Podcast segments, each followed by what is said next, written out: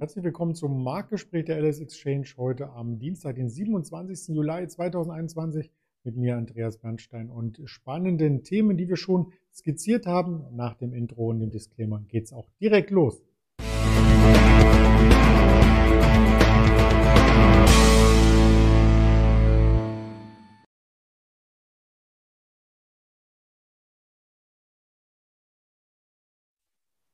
Und wie immer sprechen wir zusammen. Also, das ist kein Monolog äh, von mir. Heute Morgen gab es schon den Livestream auf dem Kanal und heute gibt es zum Mittag dann das Interview und zwar mit dem Daniel Saurens, den ich recht herzlich hier begrüßen möchte. Hallo Daniel.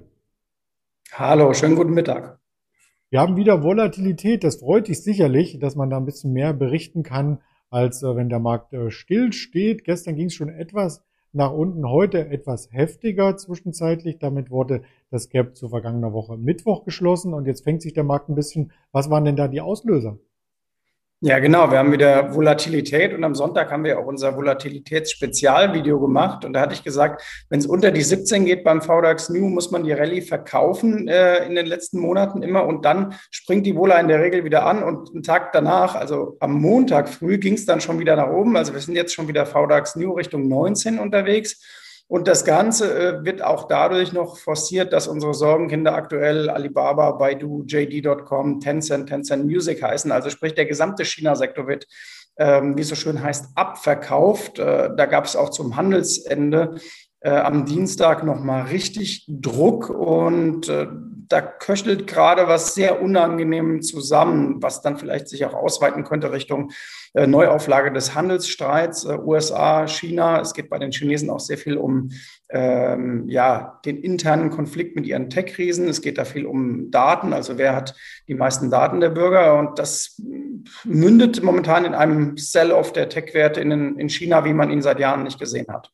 Mhm. Wir sind bei ähm, Alibaba zum Beispiel auf dem Niveau von letzten Jahr Mai angelangt. Äh, bei Tencent hatte ich vorhin geschaut auf dem Juni-Niveau. Also die gesamten Gewinne aus dem letzten Jahr, während die US-Technologiewerte nach oben liefen, sind bei den chinesischen Werten wieder ad acta gelegt, beim DAX aber noch nicht. Und wenn man sich den DAX im großen Bild anschaut, so sind wir immer noch mitten in der größeren Handelsspanne seit dem April. Also diese Gegenbewegung letzte Woche, Dienstag, Mittwoch, Donnerstag, Freitag, die wurde zur Hälfte wieder Abverkauf und so ein bisschen charttechnisch fragt man sich, wo soll es denn hingehen?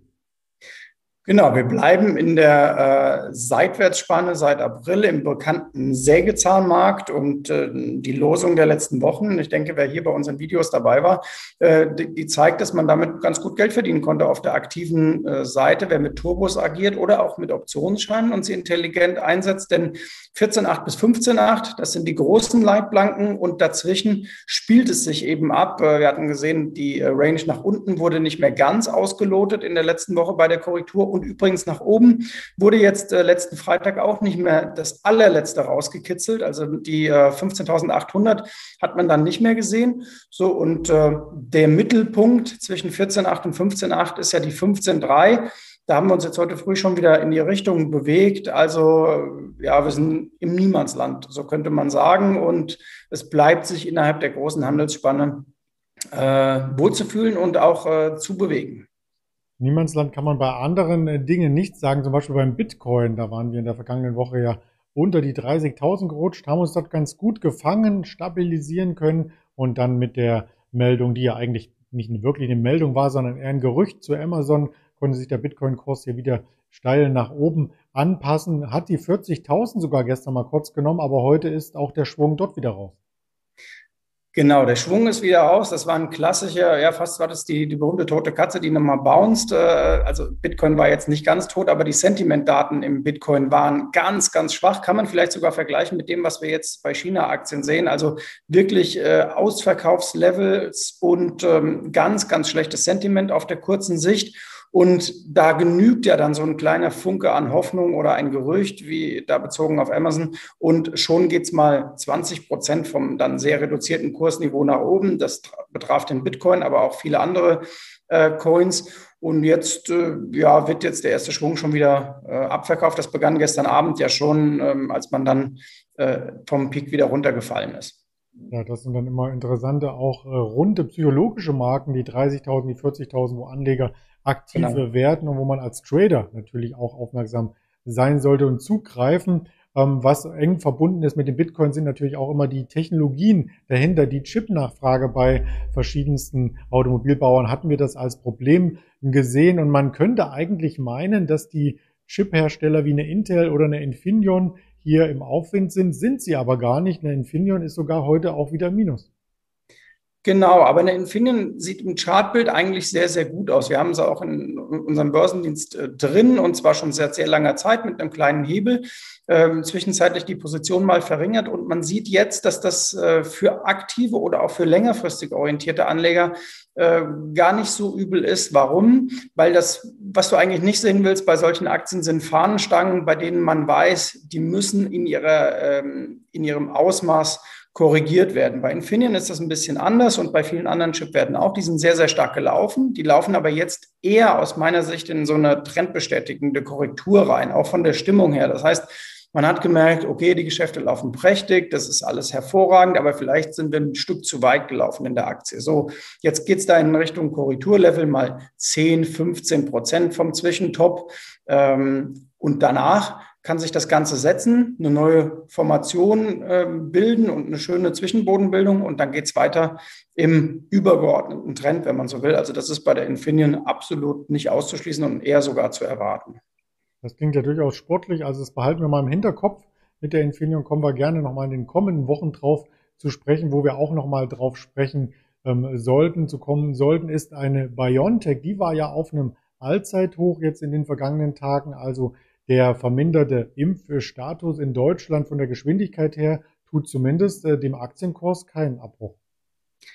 Das tut dem Aktienkurs keinen Abbruch und bei BioNTech kommt natürlich noch was anderes dazu. Wir wissen jetzt alle, wie erfolgreich die sind äh, in Sachen Covid und Corona. Aber BioNTech arbeitet ja zum einen im Bereich der Krebsforschung und äh, da geht es auch um mRNA. Aber jetzt haben sie gestern bekannt gegeben, dass sie auch im Bereich Malaria äh, beispielsweise aktiv sind und noch aktiver werden wollen und möglicherweise an einem Impfstoff äh, dran sind. Und das wäre ein richtiger Gamechanger. Das wäre auch ein Multimilliardenmarkt. Äh, denn Malaria ist für uns Europäer jetzt nicht das große Thema, es sei denn, wir gehen auf Reisen. Aber es gibt äh, hunderte Millionen Menschen auf der Welt, für die Malaria ein ernstes Problem ist. Und es gibt kein wirkliches Malaria ähm, Mittel äh, im, Sinne, dass ich mich vorab schützen kann. Es gibt eine Prophylaxe, die aber auch sehr unangenehm zu vertragen ist zum Teil und äh, viele Reisende überlegen dann auch immer ab, möchte ich da äh, die Prophylaxe nehmen, weil mich das ein paar Tage umhaut, um es mal flapsig zu sagen, oder nehme ich gewisse Risiken in Kauf. Und wenn die da kämen ähm, mit einem Impfstoff, das wäre schon ähm, wirklich